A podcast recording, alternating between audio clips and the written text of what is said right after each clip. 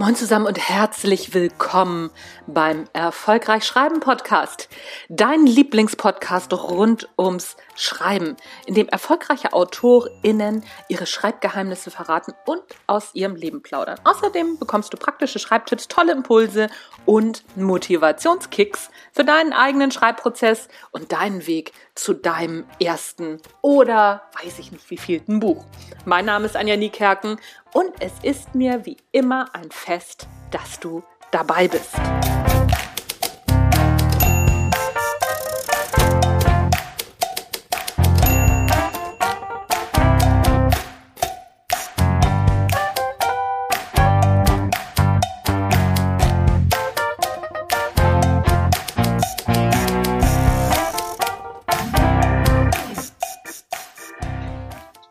So, heute geht es mal wieder ins Krimi-Genre, speziell in den Bereich der forensischen ErmittlerInnen und der Cold Cases. Mein Gast heute ist mein Kollege im Drömer Knauer Verlag, Matthias Berg. Matthias kam schon unter romanreifen Umständen zur Welt, so steht es zumindest auf seiner Homepage, und zwar genau 17 Tage zu früh, da ein Nachbar tags zuvor seine Frau erschossen hat. Okay, da sprechen wir auch gleich nochmal drüber, warum, was, wie das zusammenhängt, warum man dann zu früh zur Welt kommt und überhaupt. Lust auf Lesen und das Schreiben machte ihm seine Mutter, Tochter eines Polizisten aus Stuttgart. Okay, dann kann ich das mit den Krimis schon mal verstehen. Nach dem Studium der Soziologie in Bamberg und London jobbte er als Radiomoderator und arbeitet als Werbetexter und Marketingredakteur. Heute lebt er in Köln und ich freue mich wahnsinnig auf das Gespräch. Matthias, vielen Dank, dass du diese Zeit nimmst und herzlich willkommen im Erfolgreich Schreiben Podcast.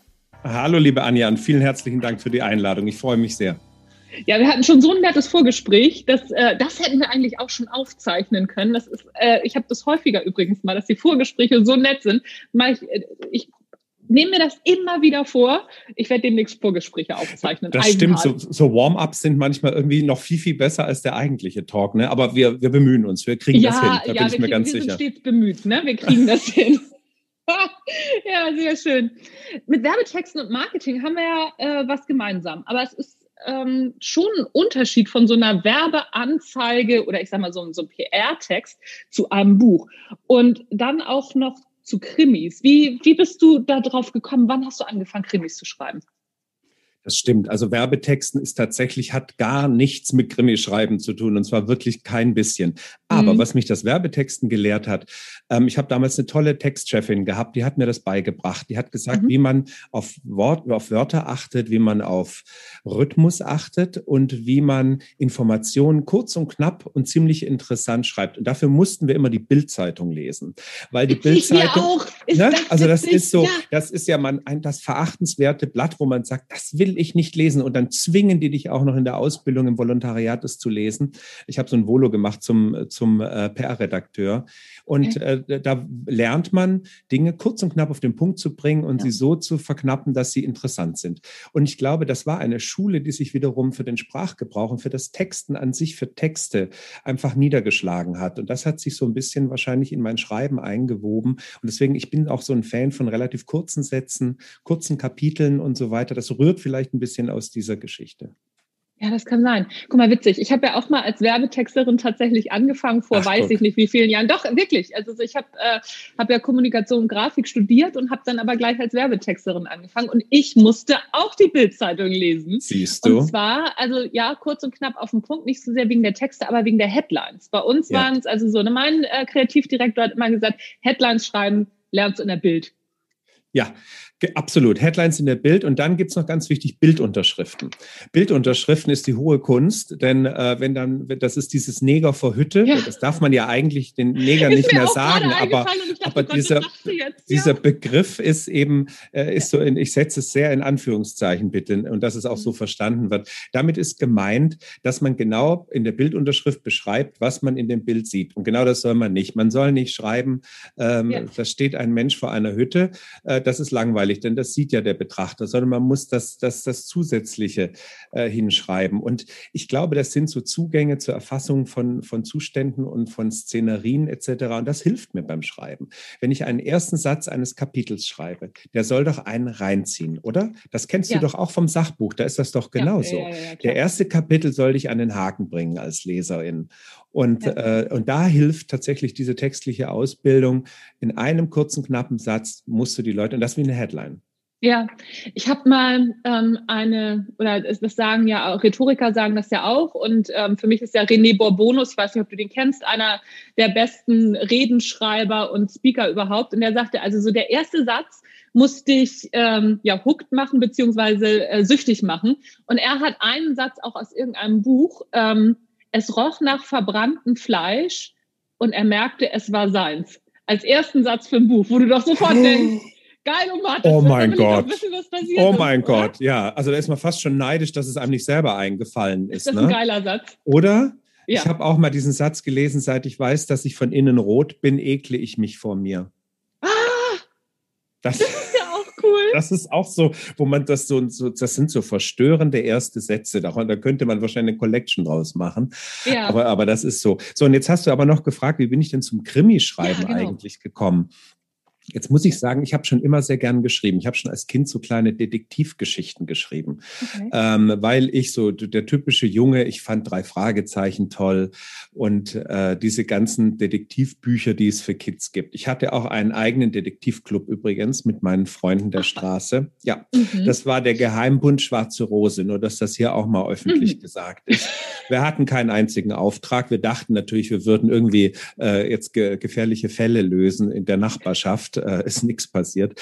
Aber dann kam es zu dem Zeitpunkt, dass in mein Musikschullehrer gesagt hat zu uns zur Klasse, ähm, heute Nachmittag wäre die Polizei da, weil eine Geige einer Mitschülerin geklaut wurde. Oh nein! Und dann dachte ich, weißt du was, das ist unsere Chance. Und dann bin ich, und da könnte ich mich heute so schämen über mich selbst, aber als Kind ist man ja so naiv und macht das. Ich bin nach der, Schu nach der Stunde zu diesem Musiklehrer hingegangen und habe gesagt, ich hätte den Geheimbund Schwarze Rose und wir würden ihm bei der Aufklärung dieses Falles helfen. Ist das nicht putzig? Also ich meine. Ich finde das super, was für eine geile Geschichte. Oder? Und da war ja. ich zehn, elf, sowas um den Dreh. Und der hat Gott sei Dank mich nicht ausgelacht. Ich glaube, der hat innerlich sehr gelacht, aber der sagte dann, das fände er ganz toll und dass ich mich jetzt auch cool. melden würde. Aber er glaube, dass das äh, bei der Polizei im Moment in ganz guten Händen ist und trotzdem aber vielen Dank. Also er hat, muss ich sagen, pädagogisch wertvoll reagiert. Äh, ich bin quasi nicht traumatisiert worden. Ich bin, war zwar etwas sauer, das war klar, und äh, bin ein bisschen beleidigt abgezogen, aber so war das. So, und ich habe äh, versucht, kleine Detektivgeschichten zu schreiben, bin aber nie über Seite 25 hinausgekommen. Übrigens auch ein Phänomen von vielen, die anfangen zu schreiben. Die fangen immer an zu schreiben und dann hört es wieder auf. So, wenn die erste ja. Idee verraucht ist, dann, dann dann hören die auf. Das ja. zog sich so ein bisschen hin, dann kamen ein bisschen Gedichte dazu.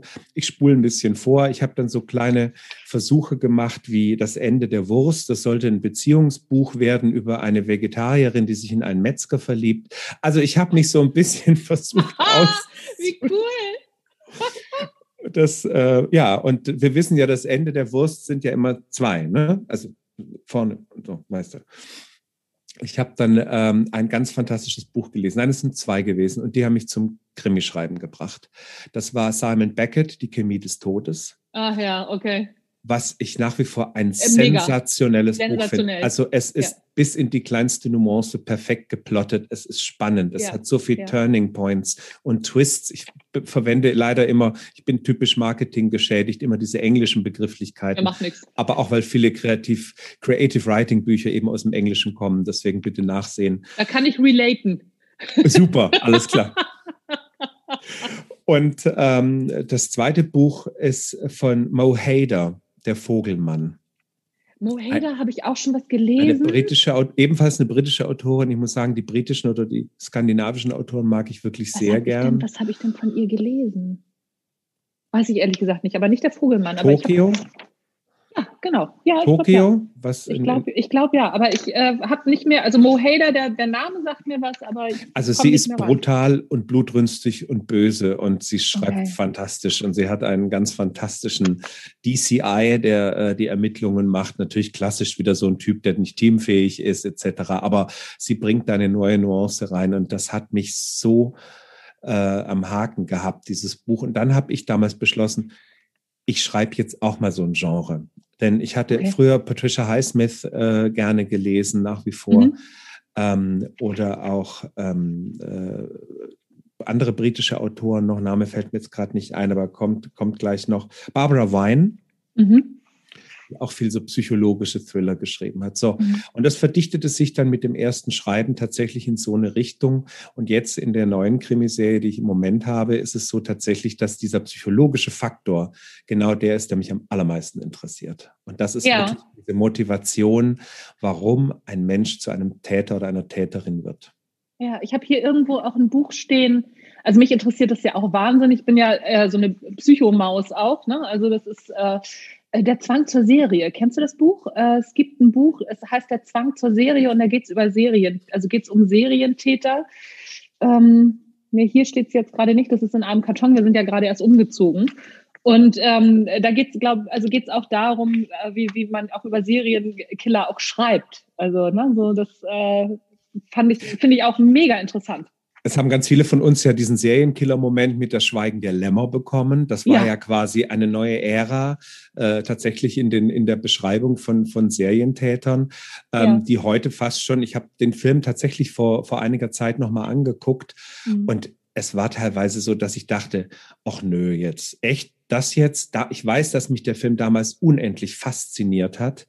Ja, ähm, alle, ja. die Leute können können teilweise ähm, äh, Dialogepisoden auswendig mitsprechen und es gibt so viele Quotes, die die so bekannt geworden sind. Äh, mhm. Aber ich glaube, dass heute tatsächlich im Krimi- und Thriller-Bereich die Darstellung von Serientätern sich doch wieder äh, wieder stark verändert hat. Also es Auf gibt immer Fall. noch die also, Schlitzer-Romane, ja. ne, die gibt es immer ja. noch. Ähm, Frauen lieben das scheinbar. Das kannst du vielleicht mal erklären, warum Frauen so gerne diese Serientäter-Sachen lesen. Ich weiß es nicht. Ja, es ist ja, es ist ja allgemein äh, so, dass Frauen sind, machen ja, glaube ich, zwischen 60 und 70 Prozent äh, der, der äh, Buchkundinnen aus. Ne? Also es ist ja, ist ja tatsächlich so. Und ähm, ja, auch viele von meinen Freundinnen lesen auch so, so Sebastian Fitzek und ne, so, also es kann nicht, nicht fies genug sein. Das, ich habe mal einen Bericht gelesen, in der Spektrum war es, genau, in der Spektrum. Äh, da ging es darum, warum wir solche Sachen, also warum wir überhaupt allgemein solche Sachen lesen. Und das eine, die eine Möglichkeit ist, da müssen wir es nicht selber machen. Also so, das ist tatsächlich eine, eine, eine Theor also ein theoretischer Strang in der Psychologie, ja. dass wir es nicht selber machen müssen, weil wir haben ja alle Gedanken, die, ähm, wenn wir die laut aussprechen würden, hätten wir keine Freunde mehr und alle würden denken, wir sind Psycho. Ne? So, also dass, dass viele Dinge in, in, in den Gedanken stattfinden und dass, dass uns solche Sachen eben einfach abholen und zeigen, ach so, ne? Ähm, das, das, das kann man, also das, es gibt Leute, die das ausleben, das ist nicht normal, und um uns damit wieder zu bestätigen, dass wir in Ordnung sind. Ne, so eine Rückkopplung zu haben. Wir müssen es nicht selber machen, wir machen es nicht selber und sind gut, dass wir es nicht tun. Und dann gibt es noch so einen Psychostrang, der heißt, ähm, Ängste bewältigen, dass das also dass, dass man da seine Ängste wiederfindet und Frauen natürlich als äh, das in Anführungszeichen vermeintlich schwache Geschlecht, also aber ja schon mehr in, in dieser in, in so einer Opfer körperlichen Opferrolle.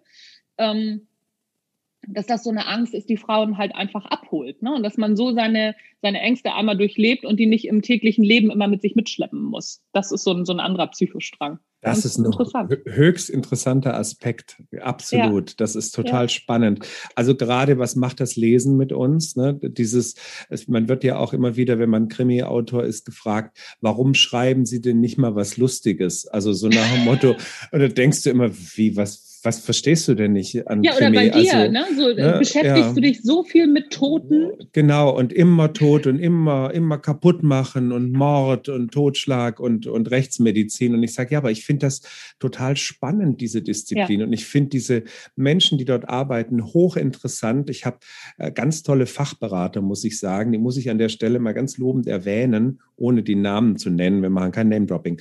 Aber ähm, ein Rechtsmediziner, der sich wirklich diese ganzen Kram anhört von mir und der sagt, ja. sag mir mal, wie deine Idee ist in dem Buch. Wie soll diese Person sterben? Wann, wann war das nochmal? Wie, wo rein? Wie, Ach, wie hochgezogen, Messer rein, tief in die, in die Seite? Lebt er noch? Wie lange soll der noch leben? Und ja, dann hört mal, das, er sich das, das, alles an. Das ist, ich habe das ja auch stehen. Ähm, ne, Recherche ist doch wahnsinnig aufwendig. Steht hier, es ist äh, ganz lustig. Wir kommen da automatisch drauf auf meinem Zettel. Und wie gehst du da vor? Und vor allen Dingen, wie kommst, wie, wie bist du zu diesem Rechtsbereich, also zu diesem Rechtsmediziner gekommen? Wie hast du den gefunden? Wie findet man denn jemanden, der sich ich, ich sag's mal ein bisschen despektierlich, die idiotischen Ideen anhört und dann auch noch sagt, ja, ist ganz okay, könnte man so machen, aber wie findet man so jemanden? Die wie kranken, recherchierst du? Die, die, kranken Ideen von so einem kranken Autor, ne, als ob die nicht andere Probleme hätten. Ne? Und tatsächlich, also ich kann auch nur jedem empfehlen, der in irgendeiner Form, äh, also ich kann es nur für Krimis sagen, aber Krimis schreibt, äh, die Fachberatung ist wahnsinnig wichtig, die Recherche ja. in dem Moment, weil man lernt so viel Zusätzliches und zwar, um das Schreiben authentisch zu machen. Das ist mhm. eine Authentifizierung, die man, die man hinbekommt, weil einem jemand etwas erzählt über seine Profession oder ihre Profession, ähm, die man so nicht recherchieren kann. Man kann ganz mhm. viele Umstände recherchieren. Ich habe hier natürlich lauter Bücher über Rechtsmedizin und da kann ich mir Einschusslöcher angucken und wie sieht ein strangulierter Mensch aus und wie sieht die Strangulationsmarke am Hals aus und was ist, wenn die verrutscht ist. Und ich, ich kann das theoretisch, weißt du, alles lesen und kann das verstehen. Aber wenn ein Rechtsmediziner kommt und der bringt das nochmal in so einem anderen Zusammenhang, in einem anderen Betrachtungswinkel, ist es ganz anders. Wie habe ich den bekommen? Ganz einfach. Ich habe einfach eine Mail geschrieben. Ich habe einfach gesagt, ähm, ich habe an die, an die Uniklinik hier in Köln, an die, ans Rechtsmedizinische Institut geschrieben. Da gibt es halt eine Infoadresse, die gibt es überall im Internet. Mhm. Und da habe ich hingeschrieben, habe gesagt, wer ich bin, was ich mache und dass ich zwei, drei Fragestellungen hätte. Und die habe ich kurz skizziert ähm, weil ich weiß, das weiß ich aus meiner journalistischen Marketingarbeit, ähm, man muss denen auch ein Leckerli hinschmeißen. Ja, also nur mhm. sagen, hey, ich bin Autor, können Sie mich mal anrufen? Puh, da ruft doch keiner an. Aber ich hatte eine Fragestellung und die war in meinem ersten Buch eben drin, weil ich gesagt habe, ich hätte folgende Problematik. Man findet eine, in einem Betonboden, der aufgebohrt wird, einen Leichnam. Mhm. Und offensichtlich war diese Person lange Zeit in Beton eingegossen oder eingeschlossen. Mhm. Wie sieht das aus? Ist es ein Skelett? Ist alles andere weg? Oder wie auch immer. Ähm, und dann habe ich ein bisschen geschrieben, was ich so anrecherchiert hätte, sei mir aber unsicher und würde da einfach eine Fachberatung mehr erhoffen. Mhm. Und mhm. dann hat äh, sich relativ schnell bei mir auch jemand gemeldet und hat gesagt, hier, Sie können mir gern mal Ihre Fragen noch stellen und dann telefonieren wir mal. Und da ist jetzt so eine, ja, so, so, eine, so ein sehr guter Kontakt daraus entstanden. Und äh, auch für den zweiten Band der Reihe, äh, mhm. wo es natürlich auch wieder Fragestellungen gibt, war der auch dabei. Und ähm, das ist dann toll. Oder wenn man sagt, sag mal, wenn du zu einem Tatort gehst, gehst du da wirklich mit oder wie ist das? Man leitet als Autor ja auch viel aus Filmen ab, aus den Dingen, ja. die man gesehen hat und meint, das ist die Realität. Ja, ja. Ne? Das ist wie dieser venezianische Spiegel bei Verhören, den wir alle kennen. Das ist dieser Ein Einwegspiegel. Mhm. Mhm. Und dann heißt es, das ist Erfindung der Drehbuchautoren, das gibt's gar nicht. Dann mhm. spreche ich mit meiner Fachberaterin beim LKA und sage ich, den gibt's nicht. Und sagt sie, selbstverständlich gibt's den, logisch. Was glaubst du, wie mhm. wir Gegenüberstellungen machen? So, und das ist dann immer ganz spannend, wenn man eben äh, die tatsächlich so ein, ein bisschen der Wahrheit näher kommt. Und das wollen wir ja in dem mhm. Krimi. Ja, das ist, äh, das, das finde ich echt ganz cool. Du hast auch gerade gesagt, also so der, der zweite Teil ist es, glaube ich, der Lohn des Verrats. Ne? Der kommt jetzt im April raus. Ne? Der zweite genau. Teil der, der, deiner Reihe. Ähm, das finde ich auch ganz interessant. Hast du das von Anfang an als Reihe geplant? Ja, ich hatte tatsächlich ähm, damals, ich, ich mag serielles Schreiben. Ich finde Serien wunderbar. Ich bin auch ein Seriengucker. Mhm. Ähm, Wäre nicht in diesen Zeiten, aber äh, war ich auch zuvor schon. Und ich finde serielles Erzählen einfach toll, weil man viel mehr Raum hat für die Entwicklung einer Figur und auch für die mhm. Hintergründe etc. Gerade im Fernsehen sieht man das ja, wie schnell da auch, äh, wie viel Raum, Erzählraum mhm. in Minuten tatsächlich da ist, um eine Figur auf eine Reise zu schicken, auf die sogenannte Heldenreise. Mhm. Ähm, und in einer Serie, auch in einer Buchserie, hat man eben viel mehr Raum und muss gar nicht so viel von den Hintergründen oder den Backstories oder wie auch immer schon preisgeben, sondern kann sich das ein bisschen aufsparen und kann das entsprechend dramaturgisch weiterflechten. Das ja. finde ich spannend. Und ich habe tatsächlich die Reihe um Lupe Svensson und Otto ja. Hagedorn, so heißt ja mein Ermittlerduo. Ähm, das habe ich tatsächlich direkt als Serie angelegt und okay. als ich damals dann eben über meine Agentin den Vertrag bekommen habe, das waren dann okay. direkt eben ein sogenannter Zweibuchvertrag. Ah, okay. Ah, okay, gleich, gleich zwei, zwei angelegt. Hm, spannend. Hast du die Charaktere schon oder kennst du schon die, die Entwicklung der Charaktere über die nächsten Folgen? Oder ist das was, was sich dann vielleicht auch währenddessen auch entwickelt? Oder beides? Erstaunlicherweise ist es so, dass ich sehr viel schon weiß, wie die sich entwickeln werden, okay. weil äh, ich eben bei der seriellen Entwicklung einer Figur mir schon überlege, wie ist die grundsätzlich aufgebaute Figur? Was ist der Hintergrund? Was sind die Defizite? Was sind die, mhm. was sind die äh, Vorteile oder was sind die Fähigkeiten, die diese Person mitbringt, die herausragend sind und die mhm. die Leserschaft interessieren könnte? Und dann überlege ich mir natürlich, ich schicke die auf eine Reise in dem Moment. Mhm. In dem Fall ist es ein Praktikum einer forensischen Psychologin beim LKA und überlege mir, was könnte sich denn da alles so entwickeln, kurz- und mittelfristig und langfristig mit dieser Figur? Und da sagen wir mal, sind die, die groben Eckpunkte sind klar gesteckt. Also da weiß ich schon, wohin diese Figur sich tatsächlich weiterentwickelt. Die habe ich sehr präsent. Die ist quasi so sichtbar. Die könnte ich hier zum Essen zu mir einladen. Die, die ja. ist so lebendig für mich. Ja, ja, das ist lustig. Das sagen, ähm, das, das sagen viele äh, Autorinnen oder Romanautorinnen und Autoren. Ähm, die Monika Bittel zum Beispiel, mit der habe ich auch schon äh, ein Interview geführt und die sagte, das sind alles Freunde. Also die, äh, die, die hat sie, die kann, also von denen kann sie erzählen, als wären die gerade hier aus ihrer Tür rausgegangen. Absolut, das fühlt sich so. so. lebendig an. Das ja. sind wirklich so, ja, so, so Menschenfiguren, die, die äh, lebendig für mich sind, die also ganz sichtbar mhm. sind. Oder manchmal, bei, wenn ich an den Schreibtisch gehe, sage ich auch, hallo Lupo, hallo Otto, ich bin wieder da, es geht weiter. So als ob ja. die wie auf so einer Bühne stehen und warten, dass die Regieanweisungen kommen nach dem Motto, dürfen. was sollen wir denn jetzt weiter tun? Sag es uns doch mal. Ja. Das ist übrigens ein total interessanter Aspekt, ähm, wenn man Figuren entwickeln, dass man in, den, in die Schauspielerei reingeht. Okay. Also ähm, tatsächlich, wie verhält sich eine Romanfigur in einer Szene? Und da habe ich mir sehr beholfen, indem ich so ein bisschen in die Schauspielerei gegangen bin und mir überlegt habe, wenn ich jetzt Schauspieler bin und ich bekomme eine Rolle zugewiesen und ich mhm. weiß so ein paar Eckdaten, wie agiert diese Person jetzt? Ich schlüpfe quasi in diese Rolle dieser Figur hinein und kann mir dann überlegen, wie reagiert die, was wird die als nächstes tun? Das, das finde ich auch interessant. Das ist ein richtig, richtig guter Tipp. Ich bin ja, also ne, wie gesagt, ich bin ja äh, so, eine, so eine Sachbuchmaus und äh, da irgendwie auch noch total verhaftet. Ich habe zwar ein, zwei Romanideen, klar, ne, hat ja, hat ja irgendwie auch jeder. Also ich glaube, es gibt niemanden auf dieser Welt, wenn man sagt so, und hast eine Idee für ein Buch, der dann sagt, nö. Also es sagen welche nein, aber weil sie sich nicht trauen, ja zu sagen. Mhm. Also ich glaube, ne, Ideen hat irgendwie jeder oder jede. Und ähm, bei mir ist es äh, eher so, dass ich, ich warte halt darauf. Irgendwann kommt das Buch schon von alleine raus. Aber ich habe ja diesen wunderbaren Podcast und kann jetzt immer schon das Wissen von, von meinen Kolleginnen Super, und direkt Kollegen, verarbeiten, genau. Ja, ja, ja, total. Und deswegen finde ich das, äh, diesen Schauspielerei-Aspekt, das habe ich noch nicht gehört. Das höre ich jetzt das erste Mal.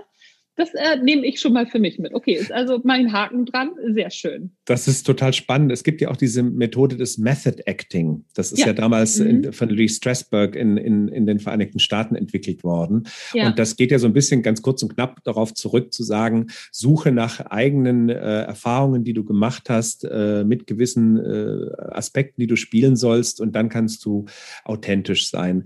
Und das ja. ist tatsächlich ja so. Also wenn man jetzt über eine, sagen wir mal, traurige Person schreibt, oder in einem Kapitel schreiben will, dann überlege ich mir mhm. doch selber, was, was mache ich denn, wenn ich traurig bin? Was macht das mit mir? Wie fühlt sich das an? Wie nehme ich Dinge wahr? Wie nehme ich das meine Außenwelt wahr? Was tue ich vielleicht, mhm. um die Traurigkeit ähm, verschwinden zu lassen?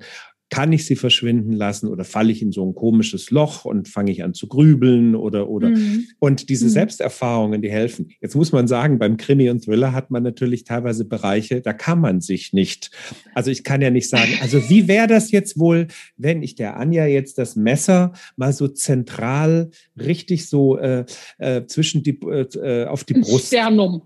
So, Zacko. Ordentlich, wie, genau. wie fühlt sich das denn an und wie klingt das denn? Da kommt natürlich jetzt die Fantasie rein oder irgendwas, wenn man tatsächlich so explizit irgendwas beschreiben wollte. Da ist natürlich ja. ein großer Bereich, der fiktional ist und da muss man sich einfach äh, reindenken. Da muss man sich einfach überlegen, wie könnte das sein. Mhm.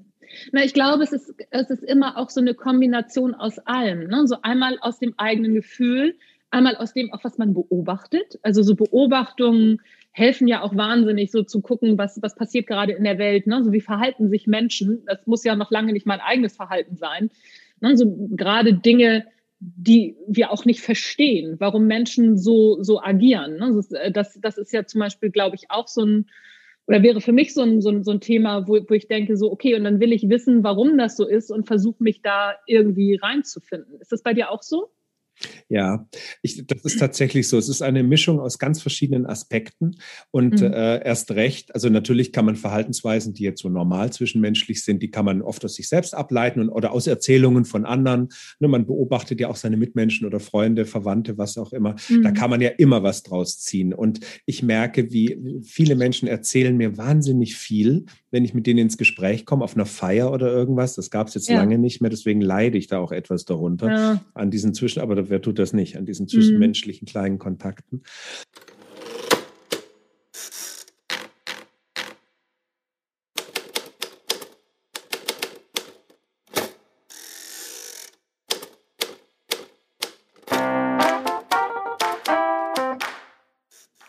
Ja, das war der erste Teil des Interviews mit meinem großartigen Kollegen Matthias Berg.